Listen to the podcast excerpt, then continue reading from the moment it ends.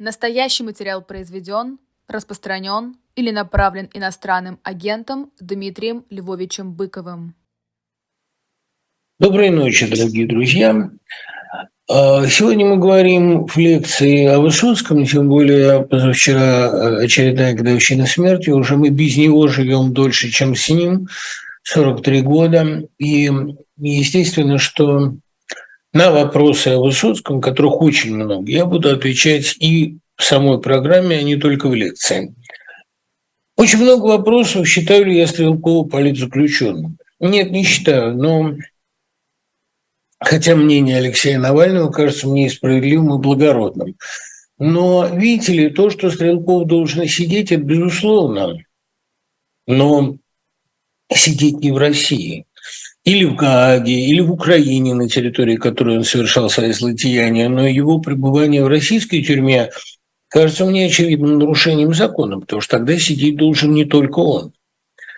Тогда э, те люди, которые его послали туда, или те люди, которые санкционировали его пребывание там, или те люди, для которых его предприятие по развязыванию войны уж точно не было секретом и было очень желательно, должны нести ответ вместе, нести ответственность вместе с ним и держать ответ, соответственно. Не говоря уже о том, что э, вообще-то моральное право этого государства судить кого бы то ни было, включая Стрелкова, для меня весьма сомнительно. Когда-то Лимонов совершенно справедливо сказал, как смеет говорить о морали государства, которое любую мораль нарушает ежедневно.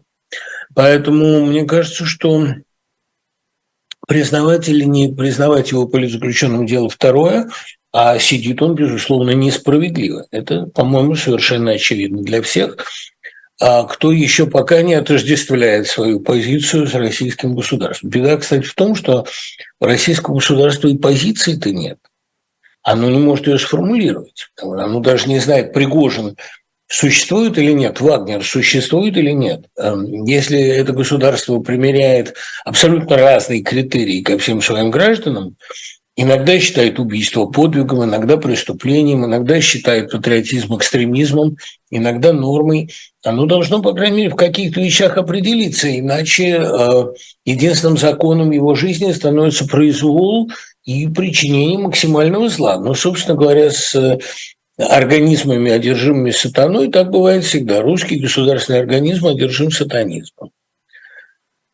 А кому принадлежит фраза о том, что главным успехом дьявола было уверить всех в своем несуществовании? Я читал эту фразу у Лешика Колоковского в его работе «Может ли дьявол покаяться?». Но весьма вообще, так сказать, о метафизике, о роли дьявола в текущей политике у Колоковского довольно много написано в разных работах последних лет. Но принадлежит ли эта фраза именно ему, я не уверен. Э, возможно, я встречал один французский источник 1830-х годов, но дословные цитаты привести не могу. Поэтому приписывают, приписывают Колокосскому. Там же у него сказано, что а, дьявол всегда был только обезьяной Бога, и его главным занятием в 20 веке было пародирование церкви. Тоталитарное государство – это пародия церкви. Действительно, я думаю, что одно из доказательств существования дьявола – это то, что он вытворяет сейчас. Если представить активности Высоцкого, кино, театр, стихи, концерты, женщины за границу, как раскачивающийся маятник со все нарастающей амплитудой, какие элементы можно было бы выделить там для последующей экспериментальной попытки искусственного интеллекта? Никакие абсолютно, потому что у искусственного интеллекта нет и не может быть тех мотиваций, которые были у Высоцкого. Одной из этих мотиваций, а, как мне представляется, это догадки Елены Иваницкой из ее статьи «Первый ученик», напечатанный когда-то в «Собеседнике», то, что Высоцкий не добирал за счет искусства, за счет таланта, он добирал за счет биографии, именно раскачивая свою жизнь по полной амплитуде. Он вводил себя в то состояние, в котором иногда у него происходили гениальные озарения. И, кстати говоря, эта жизнь а, на максимальной амплитуде, на максимальном напряжении всех сил и способностей действительно способны иногда сгенерировать великий текст. Ну, именно этот процесс лежит в основе сценария фильма «Спасибо, что живой», который весь является, по сути дела, историей написания одного стихотворения. А, одного из поздних стихотворных, непесенных текстов Высоцкого. Кстати, сценарий этого фильма я считаю очень неплохим. Да и сам фильм скорее неплохим. А, мне не важно, кто там играет Высоцкого. А, Безруков, не Безруков. То, то, что там Безруков появился, наверное, это, да, это драма, потому что, правильно сказал Гафт, не то обидно, что умрешь, а то, что он тебя посмертно сыграет. Но как не относись к Безрукову, а картина хорошая. И роль сыграна, в общем, талантливо. Пусть с километрами грима, пусть со стилизацией голоса. В этой картине все хорошо отработали, начиная со Страхана а, и заканчивая Оксаной Акиничной, last but not least, потому что Оксана там сыграла одну из лучших своих ролей. Это хорошая картина. И, э, кстати говоря, пафос ее, даром, что она, э, так сказать, спонсировалась и делалась Первым каналом, он противоречит в основном позиции первых лиц Первого канала. Эта картина вполне апологетическая по отношению к советскому инакомыслию, видным представителем которого был Высоцкий. Столь многомерные активности создают чувство прокладывания множественных траекторий свободы, мечущейся цели, трудной для поимки. Я не думаю, что у Высоцкого была такая цель. Иной вопрос, что наоборот, он как раз, как сказано Ване Карениной, хотел быть пойманным. Я думаю, у Высоцкого была другая цель. Многомерные активности нужны для того, чтобы, как говорил а, Маршак, вести многопольное хозяйство. Иногда тебе не пишется, да, и ты не можешь делать стихи. Тогда ты пишешь прозу. Иногда, кстати, Высоцкого прозаические опыты очень убедительные, очень интересные. И сценарии замечательные. Например, «Где центр?» По-моему, великолепная работа. Если бы кто-то поставил фильм по этому сценарию, это была бы великая картина. А, правда, это трудно сделать, потому что сценарий авангардный, он требует авангардной манеры киноповествования. Но если бы кто-то сегодня взялся за такую работу, я бы это очень приветствовал. А мне кажется, что актерство было для него не только способом вести еще одно хозяйство. Во-первых, это способ легального существования. Именно как артист Москонцерта он мог выступать публично, получая официальную мизерную ставку. А во-вторых, все-таки, понимаете, Высоцкий очень нуждался в среде, которую кино ему дать не могло бы, потому что не всякий режиссер Полока и не всякий режиссер Кира Муратова. А кино, это вообще правильно заметила Тукарева, кино – это довольно безалаберная среда, среда, в которой э, на одного гения приходится 10 ремесленников. Я думаю, что для Высоцкого театр был необходимой ему творческой средой, какой никогда не могло бы быть среда писательской. Тоже и конформная, и в общем, не, не, не слишком нравственно, как бы сказать, а, нравственно ориентированная. Ну, в театре, да, мы знаем, что актеры сукины дети, как в фильме Филатова и постулировано лишний раз. И мы знаем, что и Любимов актеров не жаловал. Мы знаем, что и Таганка сама по отношению к Высоцкому, об этом вспоминает Демидова, не всегда вела себя хорошо. Но все-таки актерская среда, о чем часто говорил тот же Филатов, эта среда сострадательная, в ней доброе слово и добрые нравы весьма ценятся. Да и потом, понимаете, ругать или хвалить Таганку можно сколько угодно, но нельзя не признать, что интеллектуально там Высоцкий находился в своей тарелке. И Любимов, и Демидова, и Смехов, и Филатов.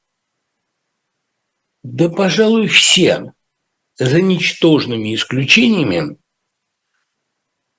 ну, может быть, Золотухина я бы исключил из этого числа, но тоже ведь с Золотухиным он дружил довольно тесно в 60-е годы, пока они не рассорились. Это была среда интеллектуальна, для него не столько даже равная, он был, конечно, феноменально умен и очень быстро рос, но это была среда стимулирующая.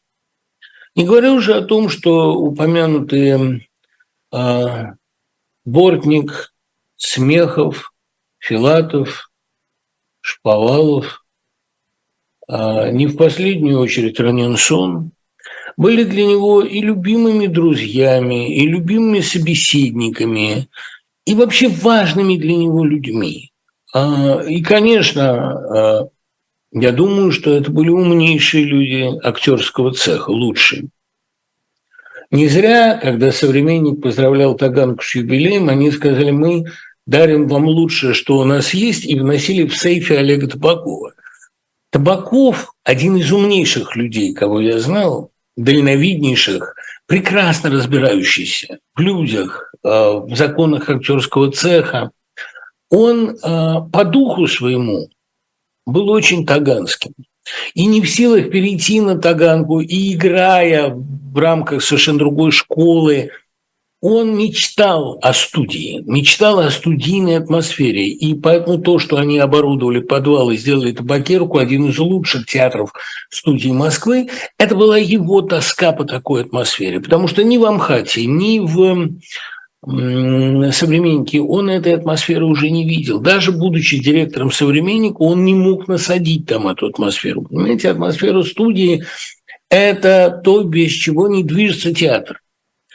И вот Любимов это чувство эксперимента, ну и некоторого сектанства, без которого не обходится, он сохранил. Таганка не забронзовела, она никогда не стала академическим театром. Поэтому для меня совершенно несомненно, что актерское хозяйство, актерская профессия и постоянная востребованность в спектаклях были Высоцкому совершенно необходимы.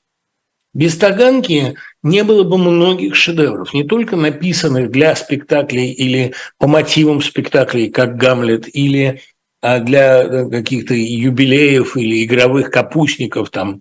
А, он довольно много писал в этом жанре. Но великая вещь для артиста и для мыслителя, и для художника – среда. Я не знаю ни одного театра серьезного, даже Ефросовской Бронной, ни одного театра, в котором атмосфера была бы столь интеллектуально напряженной, столь интеллектуально зажигательной, как Таганка. И вот, говорят, Любимов набирал послушных.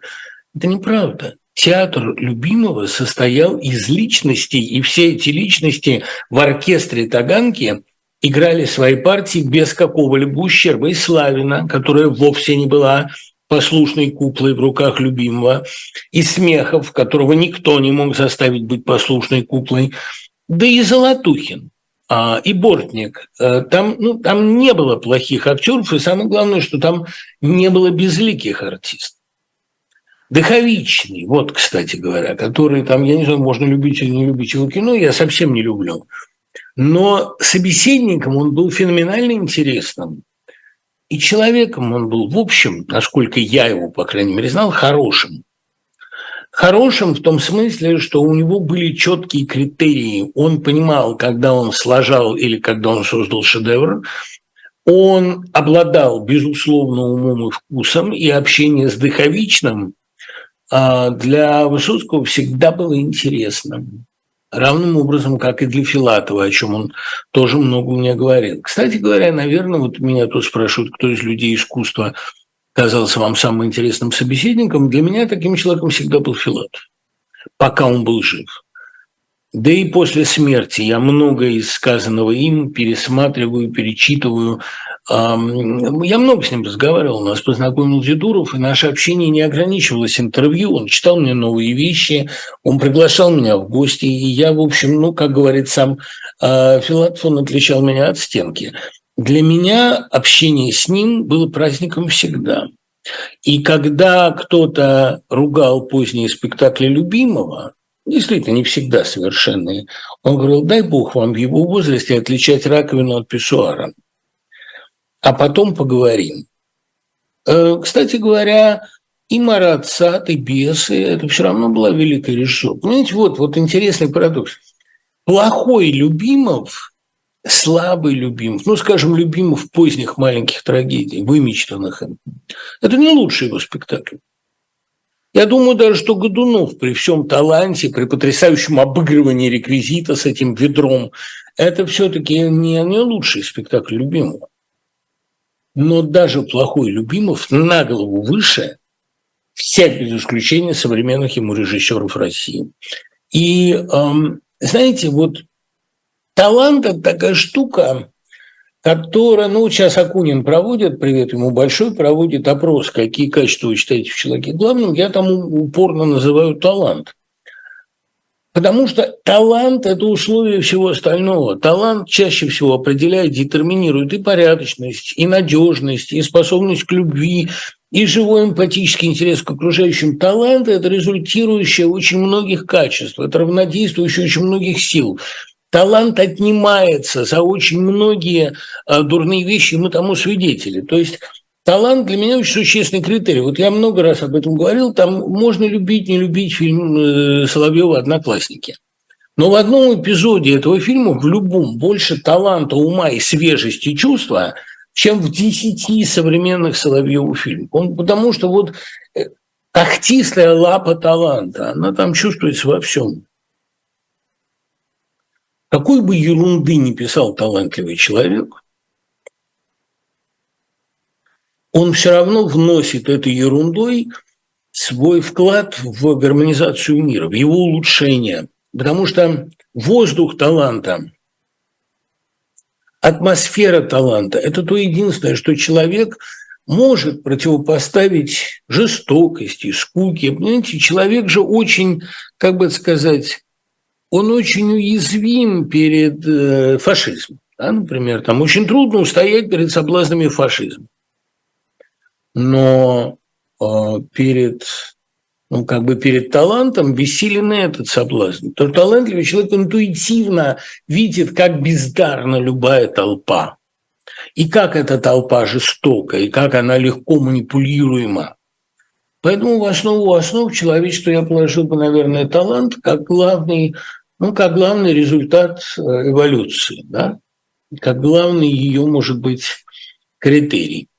Кстати, э, раз уж у нас интерактивная связь и возможность поотвечать не только а, мне на ваши вопросы, но и вам на мои, а почему бы мне вас не спросить, кого вы хотите видеть следующим героем дилетанта?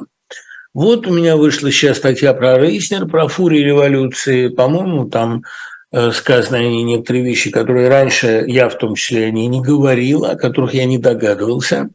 Но я с удовольствием почитаю, то есть с удовольствием напишу о ком бы вам хотелось? Я за 10 лет дилетанте, или больше уже, по-моему, за 12, я довольно многих писателей успел охарактеризовать. Больше всего было заказов почему-то на Паустовского. Он продолжает оставаться любимцем такого читательского мейнстрима. Мы о нем два года назад писали. Может быть, у кого-то есть ну, другие пожелания. А я вот сейчас испытываю страстное желание написать о Лине Костенко, великом киевском поэте, Ей 93 года, дай бог ей здоровья, она в прекрасной форме. И Лину Костенко я бы с наслаждением увидел Нобелевским лауреатом этого года. Но они там, наверное, опять наградят кого-нибудь, кто больше пробуждает чувство доброе. Хотя Костенко еще и, конечно, великий гуманист. Но я не знаю, будет ли вам это интересно. Иногда я пишу и о тех, кто а, мне интересен Э, независимо от читательского спроса, но почему не провести такую социологию? Э, кого хотите, того и называйте. Я э, чту большинство голосов. Так. Вот уже из Киева пришло утверждение, что это хорошая мысль. Да. С прошлого эфира меня заинтересовал ваш ответ по сравнению войны Стендаля – с возможностью, с войной Гашика. Конечно, это грустно, но первого мне посоветовал сторонник вторжения, а второго противник. Так и разница, по-моему, взгляд на то, что происходит. Первый видит войну Стендаля, второй – войну Гашика. Вы упомянули, что на Гашика надо настраиваться, как вам советовали. Это не так просто. Понимаете, Гашек ведь э, при всей своей простоватости был человек очень неглупый, скорее поэт, нежели журналист – а австро-венгерская цивилизация породила прежде всего Гашика и Музиля, а не, ну, скажем, Шницлера. Потому что и Гашик, и Музиль довольно цинично и трезво смотрели на человеческую природу. Я думаю, что и Йозеф Рот, а, тоже в марше Родецкого, довольно скептичен на эту тему. Вообще Австро-Венгерская империя, про которую так мало хороших книг, но те, что есть, конечно, выдающиеся, она великолепный, э, великолепное зеркало вырождения, э, вырождения европейского в том числе. Я думаю, что Гашек э, гениальный летописец деградации массового человека. А стендалевская концепция войны не столько романтична, сколько она исходит из стендалевского представления о человеке завышенного. Мы говорили о том, что главная тема Стендаля все-таки сверхчеловек. Даже в Люсьен Лювене, а уж в красном и черном подам. Пармской обители подам. Стендаль романтик, и он всегда оставался романтиком. А Гашек – это экс-романтик, романтик разочарованный, человек, который запивал в пражских пивных свое горе от деградации человечества. Он-то был, кстати, человеком выдающегося ума и серьезного романтического отношения к жизни. Если бы он дописал Швейка, Швейка бы в России не перевели, потому что э, большевистская революция была бы там описана без тени пиетета, это я вас уверяю. Кстати говоря, многие продолжения э, Швейка, которые были написаны, а его положение в русском плену описывают тоже, знаете, а без особого пиетета ко всему русскому. Поэтому они и вышли по-русски гораздо позже, по-моему, уже в перестройку. Как настроиться на Гашика? Ну, знаете, почитайте «Закат Европы». Книга, конечно, очень мне неприятная, но состояние умов она отражает верно. Состояние усталости от мировой культуры, усталости от великих иллюзий. Ну, потом же, понимаете, Гашек возник не на пустом месте, а сатирическая, социально-критическая литература – первой половины века была довольно горькой во всем мире.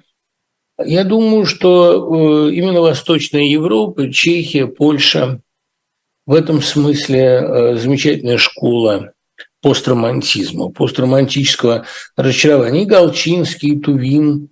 Я, кстати, так вот и не знаю, по-польски же всегда ударение на предпоследнем слоге. Как правильно, Тувим или Тувим? Все говорят Тувим. Не подам руки грязнулям, не поеду в гости к ним, сам я моюсь очень часто, до свидания, ваш Тувим. Если какие-нибудь поляки меня сейчас слушают, пожалуйста, скажите, как правильно его ударять. Я думаю, что именно э, польская, чешская, венгерская литература начала века э, чрезвычайно показательна именно в своем постромантическом развитии. Ну, верный себе Ваня Золотов предлагает написать о Марке Фрейдкине. Я бы, вот о Марке я бы написал хорошо, потому что я его знал. Я не могу сказать, что я знал его близко, но перед смертью он меня позвал к себе. И я был один из немногих людей, кого он хотел видеть. Это мне приятно но он хотел меня видеть не потому, что я был ему важен, а потому что он хотел мне сказать некоторые важные вещи, которые он мне и сказал. Я их тогда уже воспринял как прямые напутствия, как его завещание. Я стараюсь следовать тому, о чем он мне говорит. Он сказал, что вы почти всегда путаетесь в жизни, а в стихах вы почти всегда прямы. Вам надо больше писать стихов, ни на что не отвлекаясь. Я попытался следовать этому совету. Я еще ведь, понимаете, в силу своего э, традиционного интеллигентского воспитания пытался его убеждать, что все будет хорошо. А он для себя решил умереть, для себя решил отказаться от дальнейшего лечения. Поэтому все эти утешения он отметал презрительно с самого начала. И предупредил меня, что ему осталось две недели. Чему я верить совершенно не хотел. Кстати, такое же письмо перед смертью прислал мне Алан Кубатиев, писатель, которого я ценил чрезвычайно высоко. Вот эм, такое отношение к смерти, такой отказ от любых утешений, такое серьезное проживание трагедии – это важный урок. И вот о Фрейдкине я написал бы, потому что у меня есть о нем множество личных воспоминаний. Нас Жалковский когда-то познакомил, а, и Фрейдкин общение со мной не избегал. Не избегал, это мне приятно. Даже он у меня попросил однажды автограф на книге о Пастернаке, сказав, что, с удивлением сказав, что он ни у кого обычно автографов не просит. Но это для жены, добавил он, а с такой кривоватой усмешкой. Я Фрейдкин уже, понимаете, я ему колоссально обязан. Потому что когда Фрейдкин еще держал магазин 19 октября, он единственный, кто взял у меня на реализацию мою первую книжку. И когда она продалась довольно быстро, он меня честно ободрил, об этом сказав и, в общем, сдержанно ее похвалив. Похвала Фредкина стоила очень дорого. Он вообще э, был крайне скептичен, очень ироничен. Э, и вот это как про него сказано у Димы Кондрашова. Художник Босха Ироним был ироничен ироним. Вот это гениальная формула. А он действительно был э, очень ироничен и очень раним. А вообще, знаете, вот э, Марк был человек сентиментальный. При своей броне, закрытости он в своих песнях лучших достигает той кристальной чистоты, простоты, грусти, которая редко у кого встречается. И прежде всего песня, песня об отце, от которой всегда плакал Миша Успенский, если был мой отец живой. И песня про Аню и Диму. Вот какие грустные дела. Дима умер, Аня умерла. Тонкий привкус ставящего дыма. Аня умерла и умер Дима. Ох, вот я ужасно тоскую, когда его слушаю, потому что Марк – это очень чистое вещество, Фрейдкин. У него были, конечно, всякие хулиганские такие образцы, всякие веселые стилизации, но в основе всего его творчества, и прозы особенно, и поэзии, и музыки, глубочайшая тоска. Это и есть, наверное, тот, та связь, через которую люди как-то понимают и чувствуют друг друга. Есть хорошие люди, которым я за многое благодарен в жизни, но я оставил их в прошлом, хотя понимаю, что это звучит высокомерно. От встреч с ними мне, правда, физически плохо. По этой же причине я не переступаю границ школы, хотя с этим временем у меня не связано плохих воспоминаний. Все бы ничего, но мне кажется, что так поступать неправильно. Знаете, Лиза Шестакова очень талантливый человек – прозаик молодой, моя ученица по МГИМО, когда-то написала, что ну, у меня такое чувство, что мир за мной обваливается, у меня нет прошлого, я не хочу видеть и знать своего прошлого. Это гениальная формула, у меня точно такое же чувство. Эта формула гениальна не потому, что она применима ко мне, а потому что она точна. Я своего прошлого не помню, именно поэтому я никогда не смогу написать мемуаров. Это к лучшему шиш потомству, как говорил Пушкин. Я знал многих великих людей, я помню их формулы, помню их советы, помню их облик. Но это все, что я помню. Вот обстоятельства своей жизни я не помню совсем. И это очень стыдно мне. Наверное, я от стыда, потому что ну, просто лишь чтобы не огорчаться. Потому что мы на каждом шагу грешим. И, как помните, эти грехи мне очень неприятно. Но э, вот это чувство обрушивающегося за мной мира, оно мне помогает, потому что я не фиксируюсь на том, чего нельзя исправить. По формулировке того же Колоковского, прошлое – единственная вещь, которую нельзя изменить. И я э, поэтому предпочитаю как-то тоже не возвращаться ни на на слеты выпускников, ни на съезды одноклассников, ни на какие-либо ностальгические мероприятия. Единственное, что я всегда ходил на сборы журнала «Столица», когда он собирался, но это просто потому, что это был изумительный коллектив, собранный Мальгиным. И всех их видеть было счастьем. А так вообще там рви с отжившим, не заморачиваясь, слился и был таков. Не ходи на слеты землячеств, встречи выпускников, Пой свое, как глухарь, такующий в майском ночном лагу. Бабу захочешь, найди такую же, прочих отдай врагу. Человек, зацикленный на прошлом, скушен. И правильно вы делаете, Мирон, что не общаетесь ни со своим прошлым. Ну, правда, некоторые из моих учителей, ну, например, Алла Адольфовна Година, всегда мне бесконечно интересны. А большинство э, людей из прошлого я стараюсь просто не вспоминать. Ну, потому что ничего не вернешь, что душ-то травить. Не кажется ли вам, что Путин снова хочет атаковать Киев из Беларуси, но на этот раз силами белорусской армии? Иначе к чему весь этот цирк с ядерным оружием и Вагнерами? Это все, кстати, денег стоит. Я таких прогнозов не даю. Я не удивлюсь от Путина никакому злу, вплоть до ядерной бомбардировки центров принятия решений в Европе или Америке. У него это может получиться. Хорошо. Вот что я нашел в интернете сейчас, по запросу сейчас, принятия решений это, в Европе это, или Америку. Меня, вот все. Внезапно вылез помощник, которого я не звал. Никаких абсолютно я не жду ограничений моральных от него. И нет таких преступлений, которых бы он не совершил. Вот он находится в руках дьявола, в нем действует дьявол. В нем было столько пустоты, столько пустого места. Ну вот этот механизм занятия должности пустым местом и механизм занятия пустого места дьявольскими силами у меня в книге о Зеленском рассмотрен очень подробно. Мне интересно посмотреть, как Бог, как верховный автор, если хотите, история назовите это, готовил к встрече эти две силы, как он готовил площадку Украины для занятия Зеленским и площадку России для занятия Путина. Надо было выпустить дьявола, выманить его из логова и победить. Потому что иначе он вечно бродил бы в крови. Это как выдавить опасный фурункул. Вот э, механизмы занятия этой должности Путиным и механизмы занятия Путина дьяволом в книге рассмотрены подробно. И, по-моему, это единственная такая метафизическая историософия, которую интересно писать. Я думаю, что дьявол действует в нем свободно, неограниченно, выбирая самые эффектные и самые самоубийственные ходы. А, это быстрое будет дело.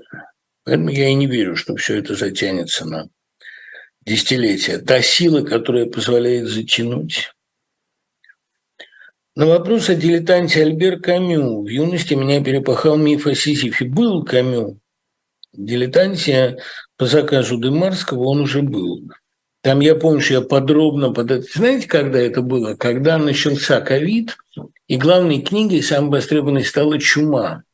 Вот рассказ о великой скуке чумы, да, там это все было. И а, я не без удовольствия перечитал, не без удовольствия написал. Я постороннего только очень не люблю. Но думаю, что он и сам не любил героя постороннего, поэтому там так много. Так много чудовищных деталей психических, типа там гильотины его разочаровывают, что она стоит на земле, а не на возвышении. Я была в Екатеринбурге, в Ельцин-центре. Вы продаетесь в книжном без оберток, а вот БГ на выставке про рок пометили иноагентом. Как вы думаете, прикроют ли центр или оплот свободу стоит? А прикрывать его нельзя,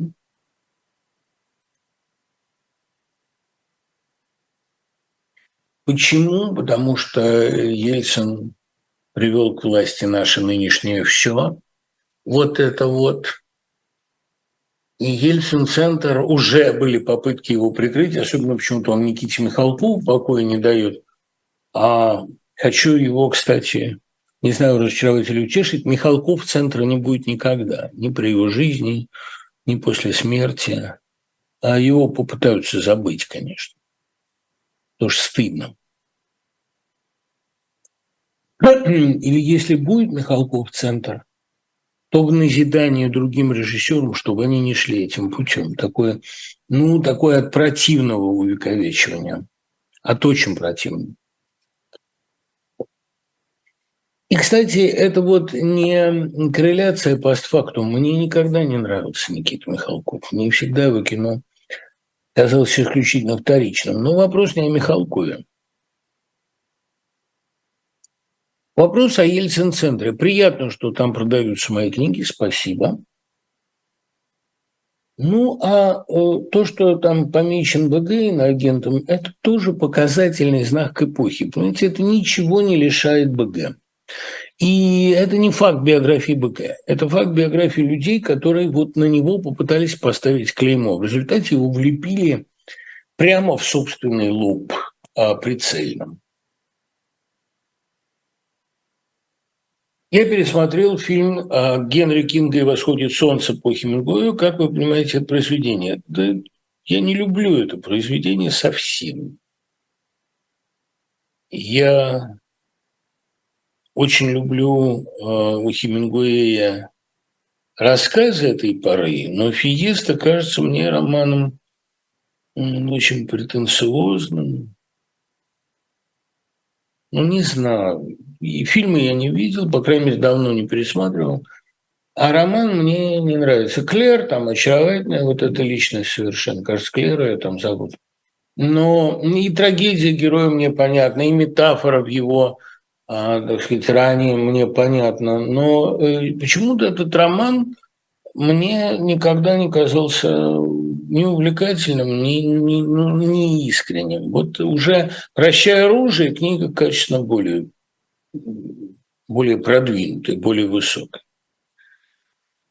Вы упомянули про то, что когда вы пишете, к вам приходят сущности больше, чем вы сами. Не то, что приходит, но я выхожу на контакт э, с какими-то силами, которые больше интереснее меня. Что мне делать, если этих сущностей много, и пытаясь в меня впихнуться, они заставляют мой условный автобус буксовать на узкой дороге жизни. Я сильно увлекся множеством невероятных областей науки, литературы, музыки и спортом. И, признаться, вижу себя равновелико в каждой области и нигде не убудет. Но беда в том, что для меня будет отравляющим действием отказ от моих фанатичных веяний. И, кроме того, у меня бюджет максимум в тысячу евро. Ну, знаете, Мононоки, друг мой, вы, правда, как-то очень хорошо о себе думаете. Друг или подруга, и Мононоки – это же принцесса, насколько я помню. А если вам трудно выбрать между разными сферами жизни, в которых вы одинаково хороши, чего практически никогда не бывает, а, попробуйте делать то, за что вас больше всего ругают. Даже не то, что вам больше всего приносит наслаждение, а то, что вызывает самое большое неприятие. Это наиболее значительно. А, потому что отторжение обычно вызывает то, что ново, то, что нетипично, ни на что не похоже. Делайте то, что вызывает у окружающих самое большое неприятие. Мне все страшнее от мысли, что наступит ядерный апокалипсис, дети еще не выросли, как отвлечься. Не надо отвлекаться, надо прожить это время с максимальной полнотой, глядя на все как бы таким уже, не скажу прощальным, но оценивающим взглядом, никакого ядерного апокалипсиса не будет. Я это чувствую. Каким образом чувствую, не могу вам сказать. Но, понимаете, у меня есть простое такое из грина простое возражение, щелен враг рода человеческого, но угольщик все понимает. Иными словами, силен враг рода человеческого, но и Господь не спит. Мы видим очень много проявлений дьявола в мире. Но вот проявлений Бога мы видим не меньше. Просто, может быть, мы на них не так акцентируемся, потому что привыкли к хорошему. Но, кстати, спасибо большое Диме Головину. Он написал мне прекрасное письмо, и сам он хороший прозаик. Не буду это письмо зачитывать, потому что он-то в России, у него могут быть проблемы. Но он прав совершенно в этом письме. Все могло быть гораздо хуже. Не всяк Бога славит, но Бог себя явит. Его проявления в нашей реальности множественные и утешительные. Иной вопрос, что э, большими жертвами человечество заплатит за свои заблуждения этого времени – и его это не улучшит, потому что испытания загоняют все вглубь, а не разруливают. Но, тем не менее, не сомневайтесь, до ядерного апокалипсиса не дойдет. Господу дорог почему-то этот проект, поэтому он продолжает с ним возиться. Можете ли вы сказать несколько слов на смерть Шинито Кона? Вот это очень интересно. Интересная тема. Кстати, превосходное интервью Козыревой с ней сейчас вот перепечатано. Козыреву спасибо. Интервью, где он задает прямые и честные вопросы, не только прямо можно было разговаривать, не ища никаких экивоков и отходов. И он правильно сказал, а вот а почему вы уверены, что Бог есть? Потому что я с ним контактировала. А уверен вы в существовании дела? Нет, дьявола я не верю, с ним я не контактировала. Очень интересные прямые разговоры. Правильно говорил Честертон, мы все о футболе, а ведь интересно только о Боге. Я не могу оценивать ее музыкально, она была великолепный музыкант, но я ничего в этом не понимаю. А вот ее эволюцию, ее поиск подлинности во всем, в любви, в религии, в воспитании детей, ее имена, которые она меняла, ее вера, которую она меняла и перешла под конец в ислам, она говорит, что э, после Корана никакие книги мне не нужны, и после а, прихода к исламу никакие религии меня удовлетворить не могут. Ну, у нее свой духовный опыт, а, кто-то останавливается на христианстве, кому-то надо идти дальше в радикализм. То, что она ирландскую революционную армию оценивала и поддерживала, это тоже, в общем, показатель поразительной интеллектуальной честности, при том, что я не фанат ирландской революционной армии но э, как и никакого сепаратизма, никакого национализма. Но путь ее, безусловно, подлинный. И знаете, в ней была такая незащищенность, ненавижу слово хрупкость, но она была такой уязвимый, такой несчастный человек. Даже не тогда, когда она записывала видео с жалобами, с просьбами к родным, там, простить ее и не оставить не только. Вот когда она пела «Nothing compares to you», когда она выступала, когда она отказывалась а, от шоу-бизнеса и прощалась с ним неоднократно, она была очень уязвимый человек. И дело не в чисто физической уязвимости, ну, как вот Матвеева говорила, там негромкость моего голоса – свойство чисто физическое, умиляться ему не надо. А я думаю, что в ней а, при всей ее демонстративной, ну, назовем это пассионарности, при всей страстности ее веры и все, в ней все время сидел недолюбленный ребенок, особенно если учесть ее страшное детство. Она все время нуждалась а, в защите, в ней был трогательный подростковый эгоизм.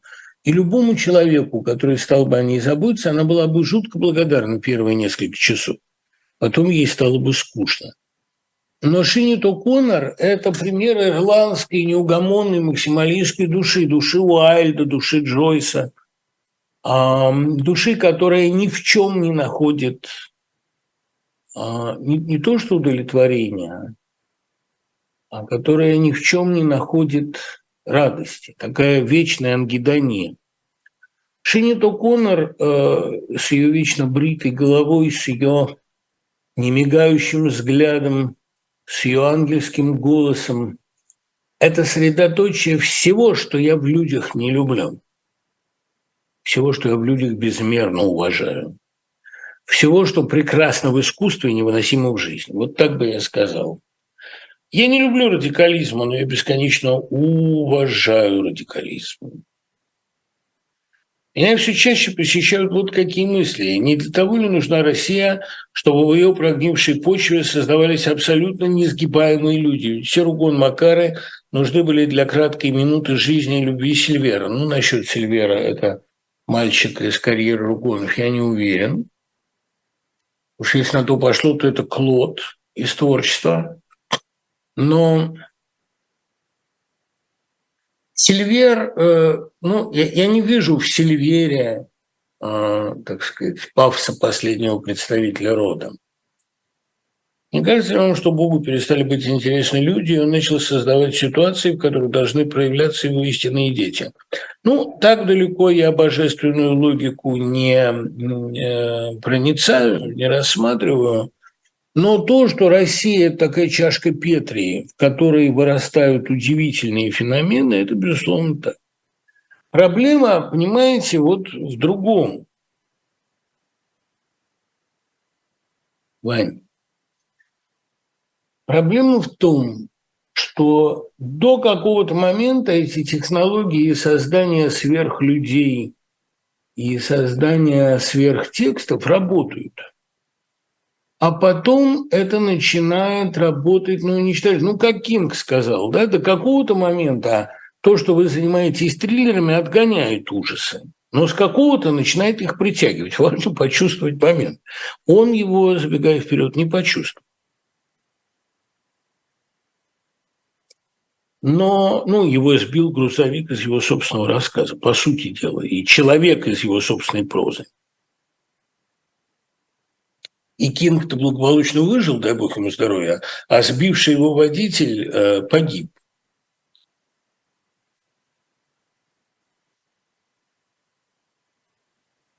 Что касается вот этих сред, которые создаются в России, до какого-то момента и герои там появлялись, и появлялись там успешно великие тексты. А потом прогрессирование, нагнетание этих условий, оно задушило этот проект. И там гении перестали появляться, они стали переписывать себя. Ну, все пошло на деградацию. С распада СССР с 85-91 годов российская культура деградирует. И все, что в ней не деградирует, не вписывается в этот тренд, из нее вытесняется и переезжает в другие места. Можно ли сказать, что ирландцы с украинцами похожи как подневольные народы, как плененные народы? Ну, в том плане, что англо-ирландские отношения отчасти копируют отношения русско-украинские, да, это так. И именно поэтому джейсианство, ведь джейсианство – это не только поток сознания, открытый Толстым, и не только авангардные техники, но еще и летопись своего города. Дублин должно быть можно сохранить после конца времен по книге Джойса. А многие, ну, например, там а, в романе «Подмогильного город» есть такие тенденции Валериана Подмогильного, великого писателя, а, так, так описать город, чтобы его можно было воссоздать. При том, что роман явно модернистский, с очень неприятным героем и критичным к нему автором, при том, что это автопортрет. Я думаю, что, э, да, безусловно, ирландское отношение к Британии сродни украинскому отношению к России, к большому, э, недоброжелательному, вредному соседу, наличие которого рядом некоторое время давало возможность культурной экспансии в мире. В конце концов, Джойс писал по-английски и делал с английским языком по замечанию Лихачева, он единственный автор, у которого английский был стихией, как море, а не дистиллированной водой. Это, да, это, наверное, так.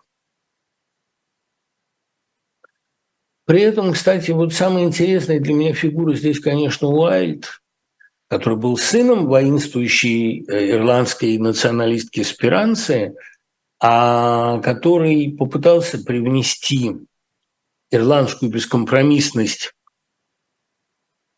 в свое литературное поведение и которого викторианская Ангела, Англия задушила.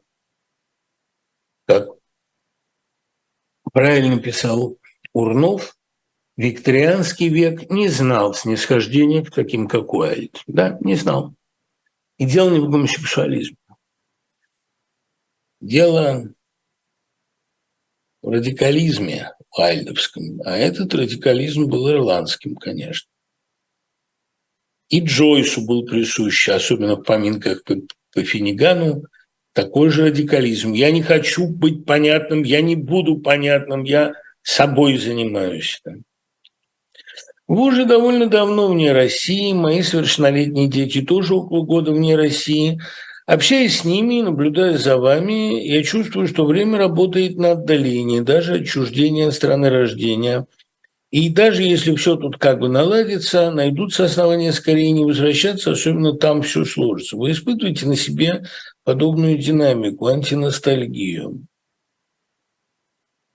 Я вообще не испытываю ностальгии, вы это знаете, потому что я уже об этом сегодня говорил, потому что для меня ностальгия – рабское чувство, привязанность к местам, привязанность к возрасту – это все имманентности. Дистанцируюсь ли я от России – это хороший вопрос. Понимаете, ну если человек не хочет умереть немедленно на чужбине, он обязан дистанцироваться. Но я думаю, что это дистанцирование – это процесс очень давний. Я дистанцируюсь от России, еще живя в России последние лет 20, очень сильно. И надо сказать ей спасибо, надо отдать ей должное. Она для этого сделала все возможное. А я ей всегда очень мешал. Она ко мне всегда относилась как к нежелательному элементу. Она не мешала мне то, что называется, делать карьеру, но я вот сейчас посмотрел, это грех, наверное, такое говорить, но в 55 лет я могу уже бросать какой-то взгляд назад.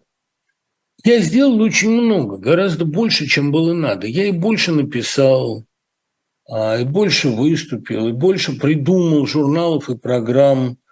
Я был очень избыточен. Я сделал гораздо больше, чем надо, а надо меньше. Надо, чтобы оставалось чувство голода. Как бы я очень собой перекармливал.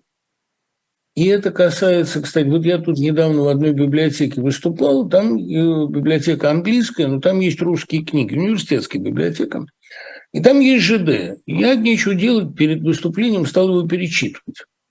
Там очень много точно угадано. Ну, какая же она длинная, Господи помилуй, какая же она многословная. У меня возникло желание эту книгу сократить вдвое. При последующем переиздании я ее сокращу вдвое. Я вот там сейчас буду делать ее а, английское издание, я э, выброшу оттуда железной рукой половину. Кстати, если есть желающие мне в этом помочь, я был бы очень рад. Свое выбрасывать жалко. Если кто-то взялся и отредактировал книгу и отшелушил там все лишнее, многословие, я был бы счастлив. Есть вещи поразительно точные. Просто сам не верю, что их тогда знал. Но э, сокращать ее я буду радикально. Но это так, ответвление в сторону, а вот к вопросу о том, что, понимаете, я сделал в России очень много, сделал больше, чем надо. И я все время ощущал, как ей не хочется, чтобы я все это делал, как я ей мешаю. И потому что я какие-то вещи называл своими именами, и главное, за каждый свой успех я чувствовал себя виноватым, я должен был отчитываться. И мне все время напоминали, что я еврей, что я либерал, и что я идейно чужд, и что я такой, что я секой.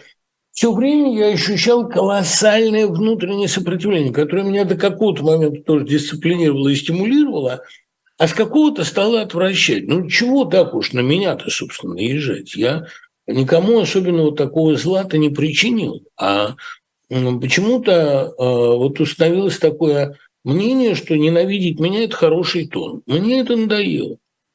Я довольно давно внутренне дистанцировался от этой страны.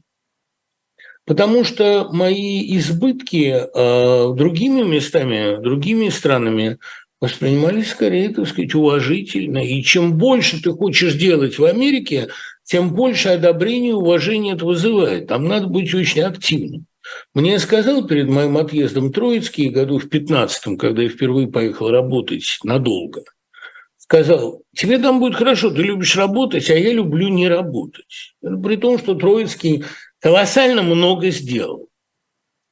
Но вот он так о себе сказал самокритично. А я люблю работать, действительно, это отвлекает меня от смерти. И от это отвлекает меня от многих печальных обстоятельств человеческой жизни. Это трудоголизм, как сказал Леви, а, от алкоголизма можно вылечить, а от вашей зависимости никогда. Поэтому э, мне надоело преодолевать вот это постоянное внутреннее сопротивление. Россия же действительно очень любит людей, которые не работают. Напишешь один шедевр, и потом 20 лет молчишь. Это значит, ты думаешь. Это значит, ты человек глубокий. А сделаешь несколько хороших вещей, это ты разбрасываешься, это все, что ты пишешь поверхностно. Мне очень нравился всегда этот упрек от людей, которые ничего никогда не сделали сами, поверхностно. А ты покажи, как не поверхностно. Покажи глубину. Нет, ты можешь только морщить попу. Это весело. Так что внутреннее отторжение у нее от меня было давно, да и у меня от нее. Почему я все время должен навязывать кому-то свои страдания, свою любовь, свои старания, свои таланты. Если ты где-нибудь не нужен, ну, скажи спасибо и давай помашите друг другу. Я рассчитываю пожить в другой России. Но я совершенно не уверен, что она может быть другой. Больше того, она сама в этом не уверена. Может быть, в России вас отторгала, потому что вы омерзительный тип? Не, не поэтому. Это вы меня отторгаете, потому что вы омерзительный тип. А Россия как раз, мне кажется, ну, лучше вас, по крайней мере. Она хотя бы большая и э, влияет в мире, а вы маленький, злобный и только пукаете в интернете. Вот, собственно, и разница между вами и Россией. Я был в Польше и Украине, везде видел много украинских мужчин, не желающих служить. Все мои друзья, кто служит, считают, что 50-80% денег, предоставленных Западом, разворовываются. Украина едина в глазах союзников благодаря Зеленскому, и слава богу, но внутри все не так гладко. У Путина есть во многом превосходящие ресурсы, все упирается в F-16, но союзники не спешат. Ну, Миш, во-первых, все упирается не в F-16, и одних F-16 для победы недостаточно. Во-вторых, я много раз говорил о том, что у России действительно есть превосходящие ресурсы, и главный ее ресурс – это бесконечное терпение ее населения и полное отсутствие этого населения какой-либо заботы о собственной душе, полная готовность принять все, что с ним будут делать, полное отсутствие резистентности, идеализма, сопротивления, твердости, силы, упругости. Там никакой упругости нет давно. Там, как правильно писал, по-моему, Добренко, на все реакция одна – чвяк. Так вот, эм,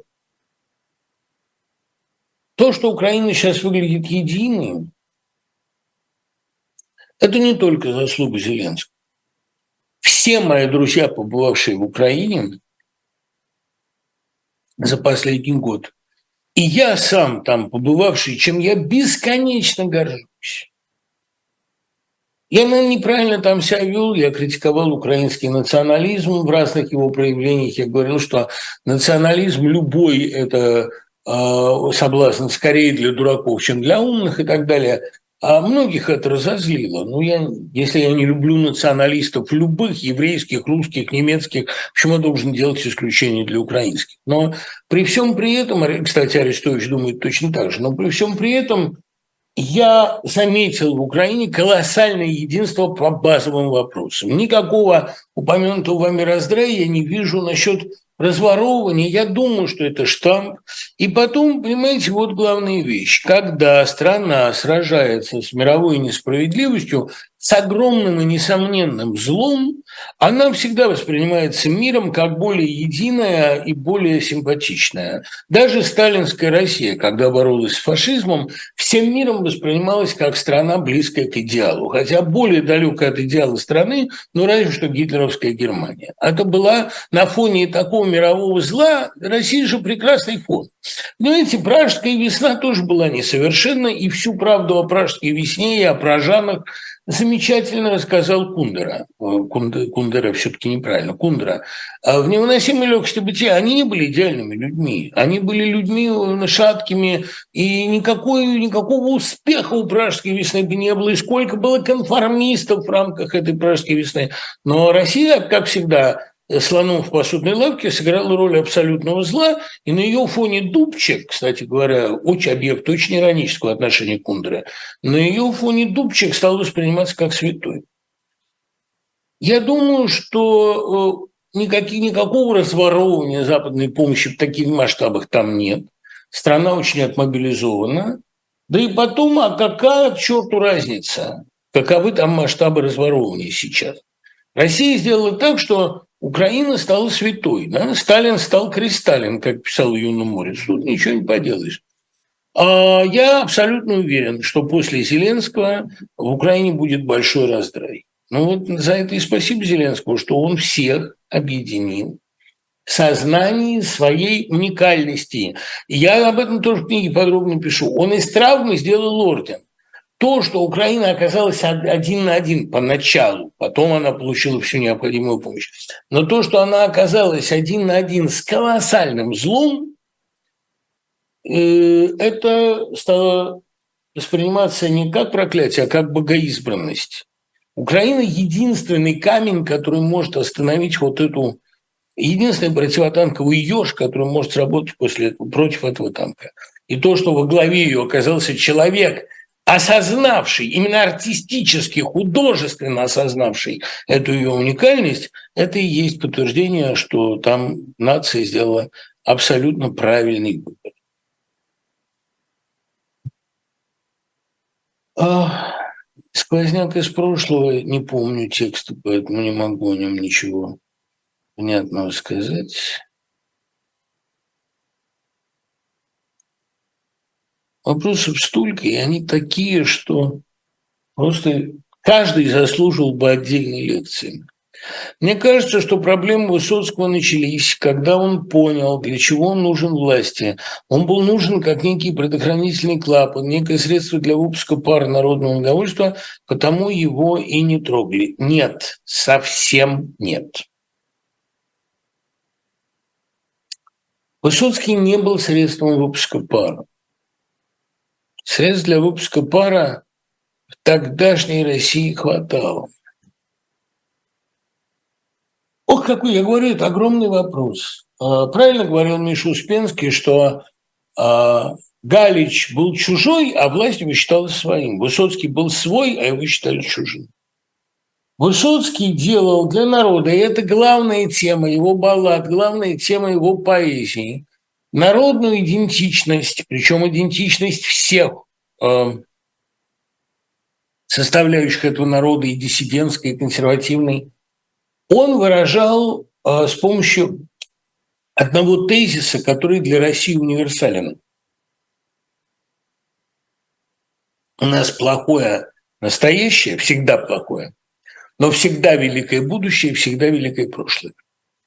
Верой в великое прошлое, военное, даже революционное, все-таки деревянные костюмы – это песня революционного подпольщика, а вовсе не современного диссидента – а верой в великое прошлое и великое будущее он не то что заражал и заряжал, он эту веру транслировал.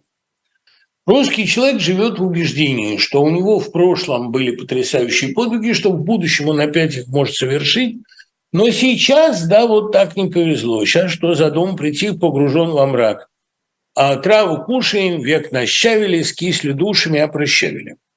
Высоцкий верил в идеальную Россию будущего и делал все, чтобы она была возможна, в Россию единую, которая сплачивается, которая как плазма в минуты экстремальных переживаний а, как-то поднимается и дивит мир чудесами.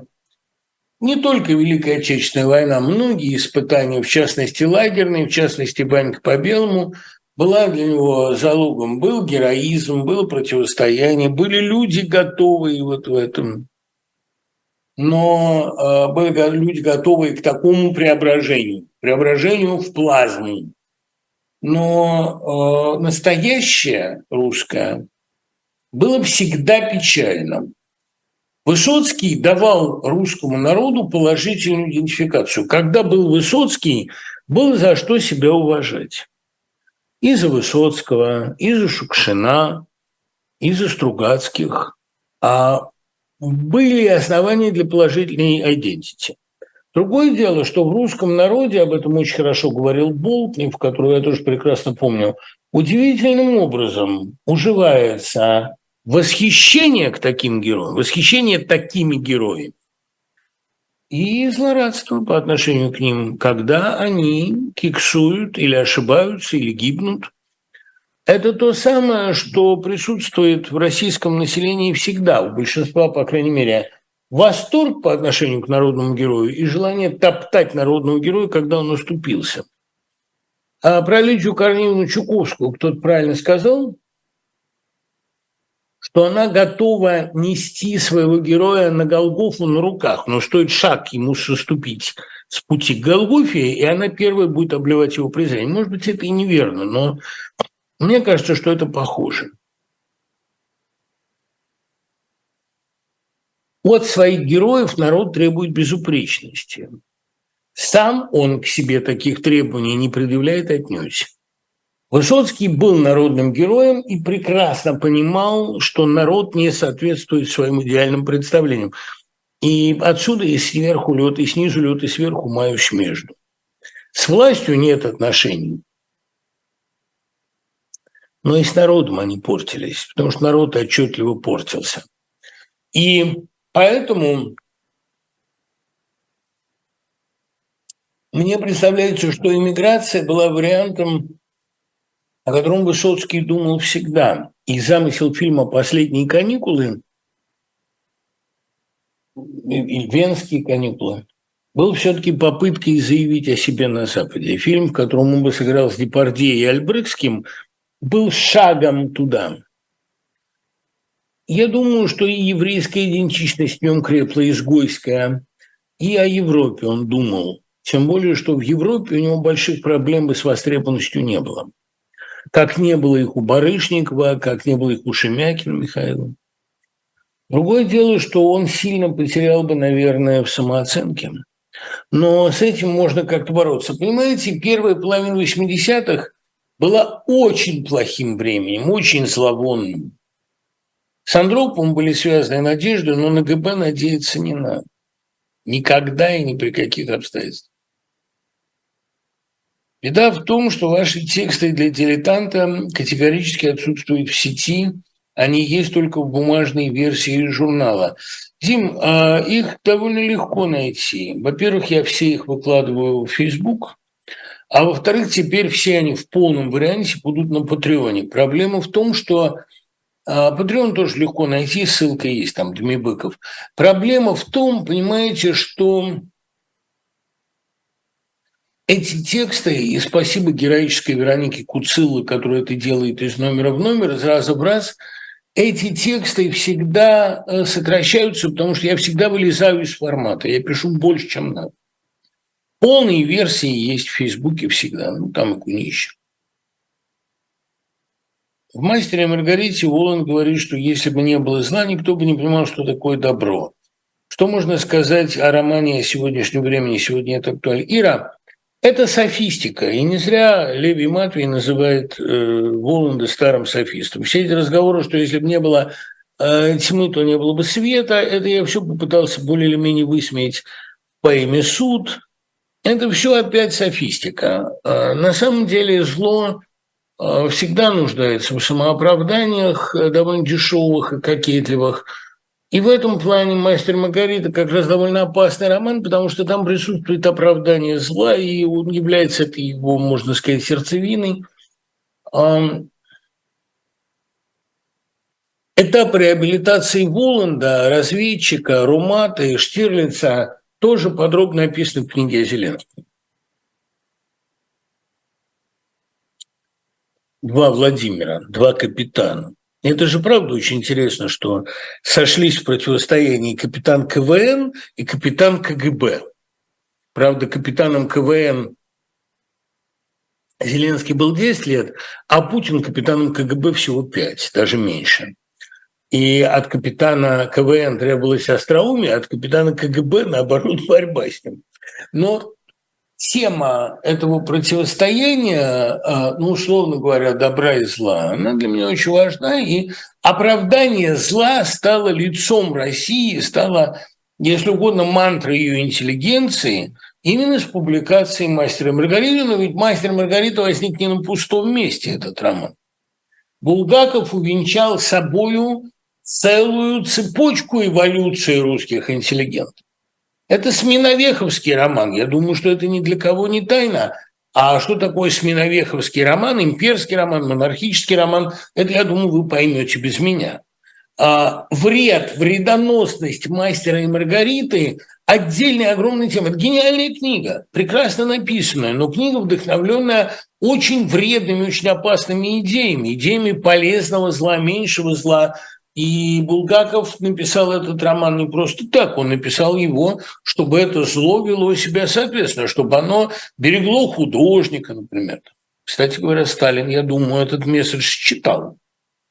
Проблема еще в том, что идея полезного зла или зла, которое санкционировано, давай с ними иначе нельзя, только нас не трогай, эта тема стала главной, настаиваю, темой российского 20 века. Никогда не надо забывать, что публикацию «Мастера и Маргариты» в журнале «Москва» готовил Юлиан Семенов, первый заместитель Коковкина. Коковкин попросил Симонова который был для Семенова идеалом и одновременно главой комиссии по литнаследству Булгакова, попросил сенсацию, бомбу. Тот говорит, у меня есть бомба, но ты не напечатаешь. Спорим, напечатаю. И он привез этот роман и отдал его своему заму. А замом был Семенов, которого Ляндрес папа внедрил на эту должность. И правильно сделал, потому что ну сколько можно журналистикой заниматься, надо же и серьезным делом каким он прочел его и немедленно понял, и немедленно взял главную тему этого романа, тему дьявола-разведчика, к себе в Штирлица. Это три текста на одну тему. Румата Исторский, и там все сюжеты одни и те же. Отношения э, Воланда с мастером, Штирлица с пастором, э, и, кстати говоря, пастор тоже весьма не случайен там. Ну и, разумеется, эстонского с Доном, эсторского с Доном Ред. Дон Румата эстонский интересный ход. А, это вся, вся эта история с оправданием зла, а, она срослась в мощную российскую мифологию. Только не надо забывать, что Румата Исторский, когда он начал действовать в Арканаре, от Арканара мало что осталось, как и в Берлине после Штирлица.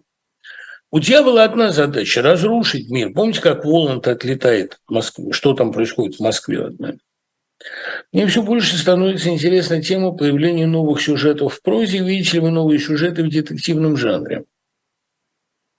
Один, ну два, скажем так. Первый э, значительно в силу экспансии нон-фикшн значительно такой детектив вытесняется жанром документального расследования, роман расследования.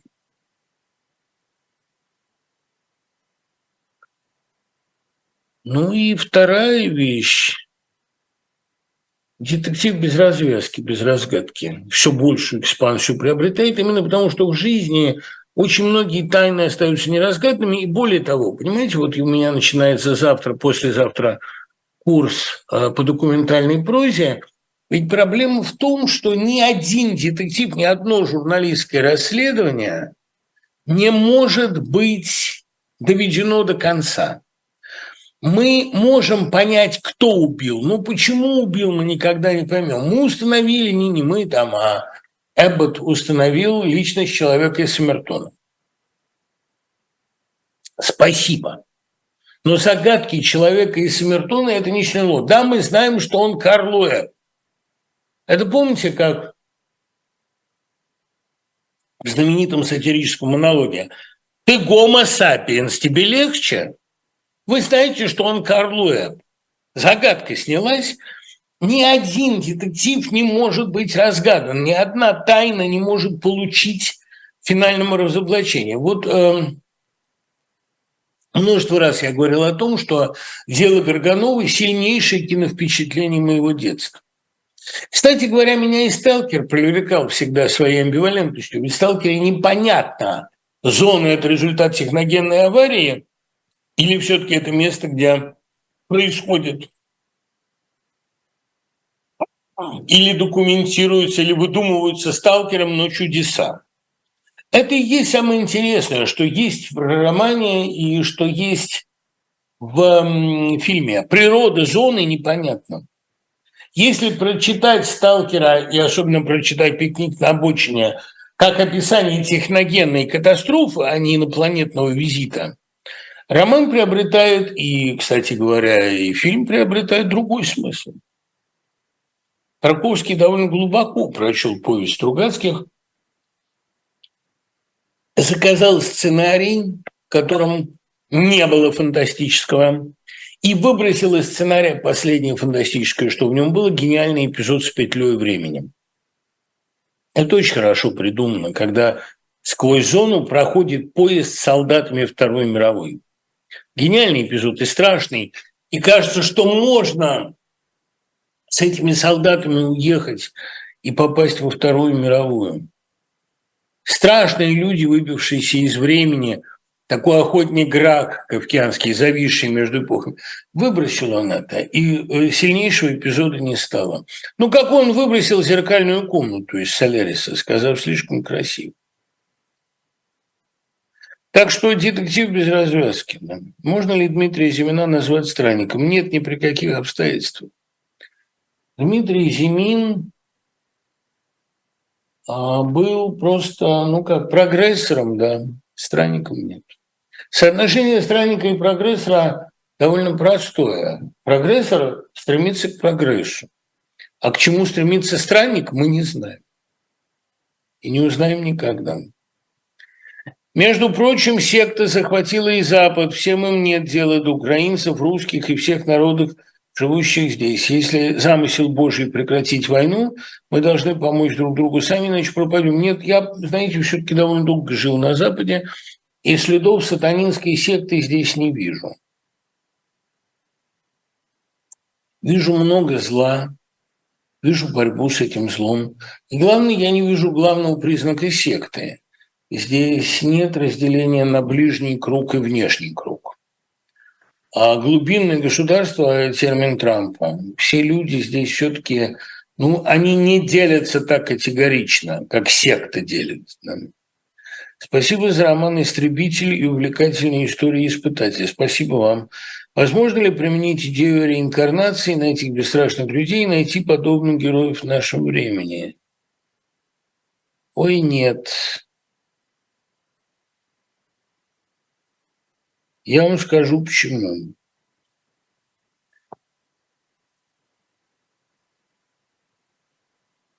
Дело даже не в том, то реинкарнации в основном подвержены люди, игравшие системную роль в истории, а летчики в ней системную роль не играли. Они были таким окказионализмом. Нет, дело в другом. Для появления этих героев нужен был запрос на сверхчеловека. Сегодня этого запроса нет. Главным образом его нет у самого государства. И военкоры зря пытаются найти сверхчеловека среди участников этой операции. Это все равно, что среди пригожинцев его искать. Сверхчеловек, герой 30-х годов, трагический герой, романтический. Он для романтической эпохи советского, он фаустианский. А сегодняшний Мефистофель он Фаустами не интересуется. Ему Фауста больше не нужно. Он убедился, что Фаусты рано или поздно соскакивают. Понимаете, соскакивают всего иглы. Соблазнять их можно, но в какой-то момент Фауст, как это у Гёте показано, ускользает. Фауста берут Царствие Небесное. А Фауст – это же Иов своего рода. Иов – тоже по-разному люди ставят удавление. Иов, по-моему, правильно. Фауст – это Иов, который а, подвергается испытаниям и оказывается Божьим, бескорыстным. А современный Мефистофель больше Фаустом не интересуется. У него задача очень простая – разрушить мир. А разрушать его проще с помощью недочеловеков, с помощью злодеев, а не с помощью святых. Практически все, ну, в романе соскочил Канделаки, он же Кокинаки. Как раз мне интересно было показать человека, который не соскочил, то есть Волчака, и человека, который соскочил, то есть Кокинаки. Я вообще думаю, что для этого романа время еще не пришло. Его будут читать и понимать потом, когда придет такая эпоха. Не было ли в «Дилетанте» Грина 23 августа как раз день рождения – а Грина не было в теледаче, я не помню, надо посмотреть. Может быть, кстати говоря, и был. Но если не было, я вот думаю, тут у меня хороший выбор. Или Джозеф Конрад, или Грин. У меня началась сейчас программа на одном нью-йоркском радио, русском, программа для родителей, где я пытаюсь объяснить, какие книги давать читать детям.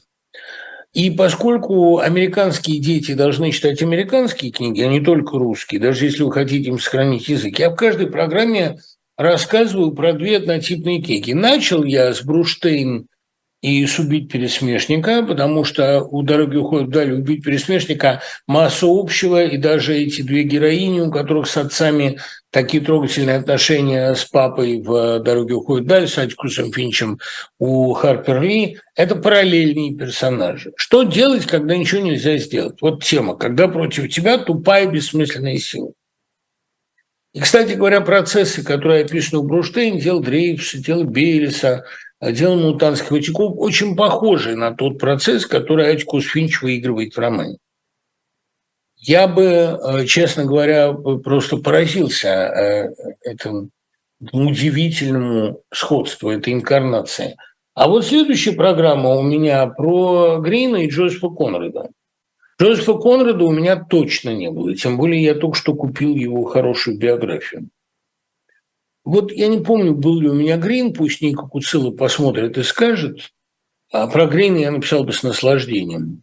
Но э, мне надо вот Конрада, пожалуй, написать. Потому что Конрад очень современный писатель. У меня был в свое время в Кракове у Шибинды, спасибо ему за это, на конференции по Конраду у меня был доклад сопоставления «Сердце тьмы» Конрада и «Сердце пустыни» Грина, при том, что они друг друга не читали. Это два одновременно написанных детьми двух сильных поляков, два э, утопических текста. У Конрада такая своеобразная утопия, и у Грина утопия, гораздо более жизнерадостная. «Сердце тьмы» и «Сердце пустыни» – вот это интересно – вот про Конрада охота написать, но тоже не очень понятно, а нужно ли это сейчас дилетанту. Ну, я спрошу Нику и спрошу Дымарского, конечно. Вообще спасибо за эту идею, она интересная. Что вы думаете о посадке Кагарлицкого? Я вообще с Борисом Кагарлицким всегда был в очень хороших отношениях, участвовал в одном его стриме, при том, что мне его идеи чужды. Но мне идеи Жижик чужды. А Кагарлицкий – это такой русский Жижик. Он мне очень симпатичен. Посадка его лишний раз доказывает, что даже человек, одобряющий эту войну, и даже искренний человек, и какой угодно левак, он э, этой власти не нужен. Ей не нужны искренние сторонники. Кагарлицкий мыслитель. И, конечно, его посадка – еще одно проявление бесчеловечности и тупости этой власти. Правда, Правильно уже кто-то написал, что сегодня посадка для политического деятеля – хороший трамплин в будущей политической деятельности, но не факт, что это будущее будет. Когда не молодого человека, а Кагарлицкому 66, насколько я помню, который еще имел неприятности э, при брежневском режиме, сажает этот режим, это э, для него всегда плохо. Вообще, кого бы этот режим не посадил, даже когда он сажает идейных убийц, понятно, о ком я говорю, все равно у меня ощущение, что этого ада не заслуживает никто. Когда кто-то избегает посадки, а, или бежит, или его чудом выпускают эти челюсти, у меня всегда ощущение, что произошел большой прорыв, большая победа что свобода для любого российского гражданина заслуженное благо. А уж Кагарлицкий вообще подавно, он не злодей ни секунды. Конечно, спасибо, что вы об этом напомнили. Конечно, это еще одно кровавое, мерзкое, подлое преступление этого режима. Кагарлицкому Борису я желаю скорейшего выхода на волю, желаю здоровья и сил, и желаю прекрасной России будущего занять достойное его положение политики. А, я бы попробовала отредактировать роман Ж. А, при первом прочтении всегда видны несоответствия длинноты. Ир, ну давайте, пришлите адрес на Дмибук в Яндекс.ру, возьмитесь. Сразу денег я не могу вам пообещать. Но если вы возьмете в интернете роман и желтым там отметите длинноты, я с удовольствием это рассмотрю. Когда началась война, вообще спасибо вам, Ира. Вот люблю таких энтузиастов. Когда началась война в Украине, мне казалось, что она будет концом всей истории России, после которой начнется новый сюжет. Но теперь мне почему-то кажется, что финальная битва будет происходить в другом месте. Видите ли вы долгую войну? Вижу. Просто мне кажется, что она неизбежно будет распространяться по земному шару. Украины дело не кончится. Я допускаю, что конец будет в другом месте.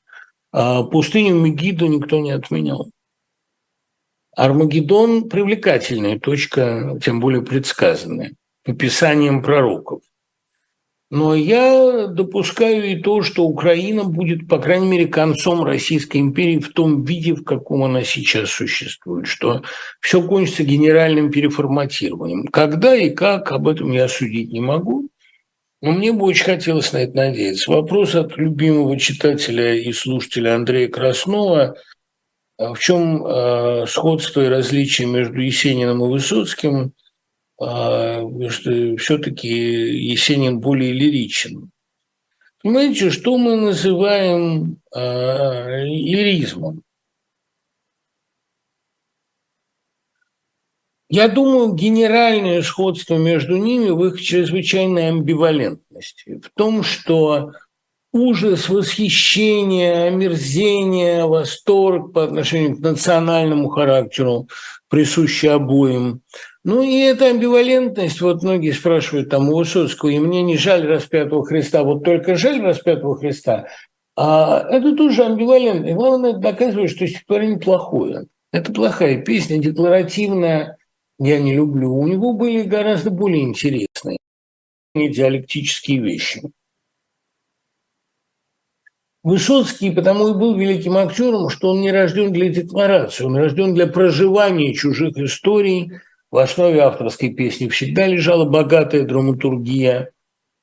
Пьесы писали и Акуджава, и Матвеева, и Анчаров. А, это э, драматургические вещи, это ролевой театр, у Кима, огромный у Галича.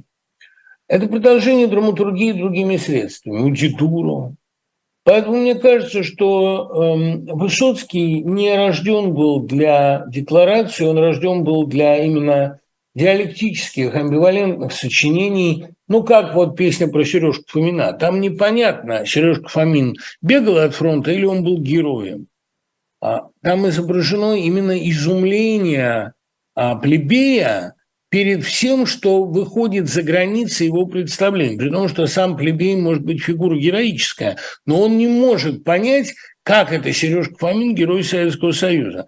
А вот отношение Высоцкого к породившему его народу и отношение к Есенину, к национальному мифу, был таким же амбивалентным. С одной стороны, это бесконечное умиление, с другой – ненависть и омерзение, которые очень сказались в «Железном Миргороде», например. Ну и страна, как уж я рожна, внушал себе, что я с народом дружен. Моя поэзия здесь больше не нужна, да и, пожалуй, сам я больше здесь не нужен. Я, э, Высоцкий такой мог бы сказать о себе совершенно уверен. Думаю, что именно их... Ну, понимаете, что если называть лиризмом а, какие-то нежные чувства, то нежных чувств и у Высоцкого хватает. И обратите внимание, что как бы он, как бы нежно он не признавался в любви, скажем, в песне, которая так называется лирическая, у него все равно колоссальная энергия, рычащая энергия ее исполнения. Он вообще брутален. И Есенин, вот как бы мы ни относились к Есенину, он меньше всего похож на пастушка с дудочкой, на этого ангела. Послушайте запись голоса. Он читал очень похож на Высоцкого, он рычал. И для меня самое поразительное, у него и голос был низкий, кстати говоря, вовсе не английский. Для меня самая поразительная запись – это монолог Хлопуши. Я с детства умел имитировать эти интонации, этот рязанский выговор. «Сумасшедшая! бешеная, кровавый что ты, смерть или сленье калека? Проведите, проведите меня к нему, я хочу видеть этого человека. Я три дня и три ночи искал ваш мед, Тучи с севера сыпались каменной грудой. Слава ему! Пусть он даже не Петр, чернь его любит, забуйство и утро. Вот это растягивание согласных. Кстати говоря, Высоцкий читал монолог Хлопуша, абсолютно копируя Есенинскую тонацию, да еще бы не копировал, на репетициях сидел Эрдман, который написал все выброшенные оттуда цензурой потом интермедии, совершенно, кстати, гениальные – ему это Любимов заказал, его товарищ по ансамблю НКВД. И, кстати говоря, когда увидел себя в форме НКВД в зеркале, говорил, такое чувство, что я за собой пришел. А, Эрдман был гениальный, э, невероятно остроумный человек. Он слышал есенинское чтение. И, конечно, а, Высоцкий не просто так играл хлопушу. Э, в 1967 году он своим тогдашним еще молодым голосом абсолютно точно есенинскую интонацию скопировал. Кстати говоря, и Есенину, и Высоцкому при низком хриплом голосе одинаково легко давались и фальцет, и баритон, гибкий голос. Охоты поэта «Сокол». Вот эта амбивалентность, да еще, конечно, саморастрата их роднила. Я слыхала, что э, причиной народной любви к Высоцкому было харизматичное исполнение. Знаете, вот песня Куджава лучше всех пела Куджава. Но в чужом исполнении они не проигрывают. А песни Высоцкого в чужом исполнении теряют очень многое. Дело, видите, в чем? Акуджава предлагает читателю побыть Акуджавой.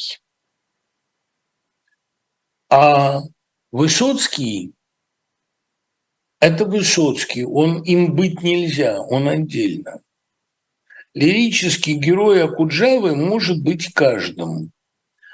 А не каждый может быть Акуджавой, а лирический герой – а Куджавы входит в положение каждого. Так бы я сформулировал. А вот Высоцкий, он отдельно все-таки. Поэтому чужое исполнение песен Высоцкого, как правило, неудачно, как правило, э, вторично. Очень.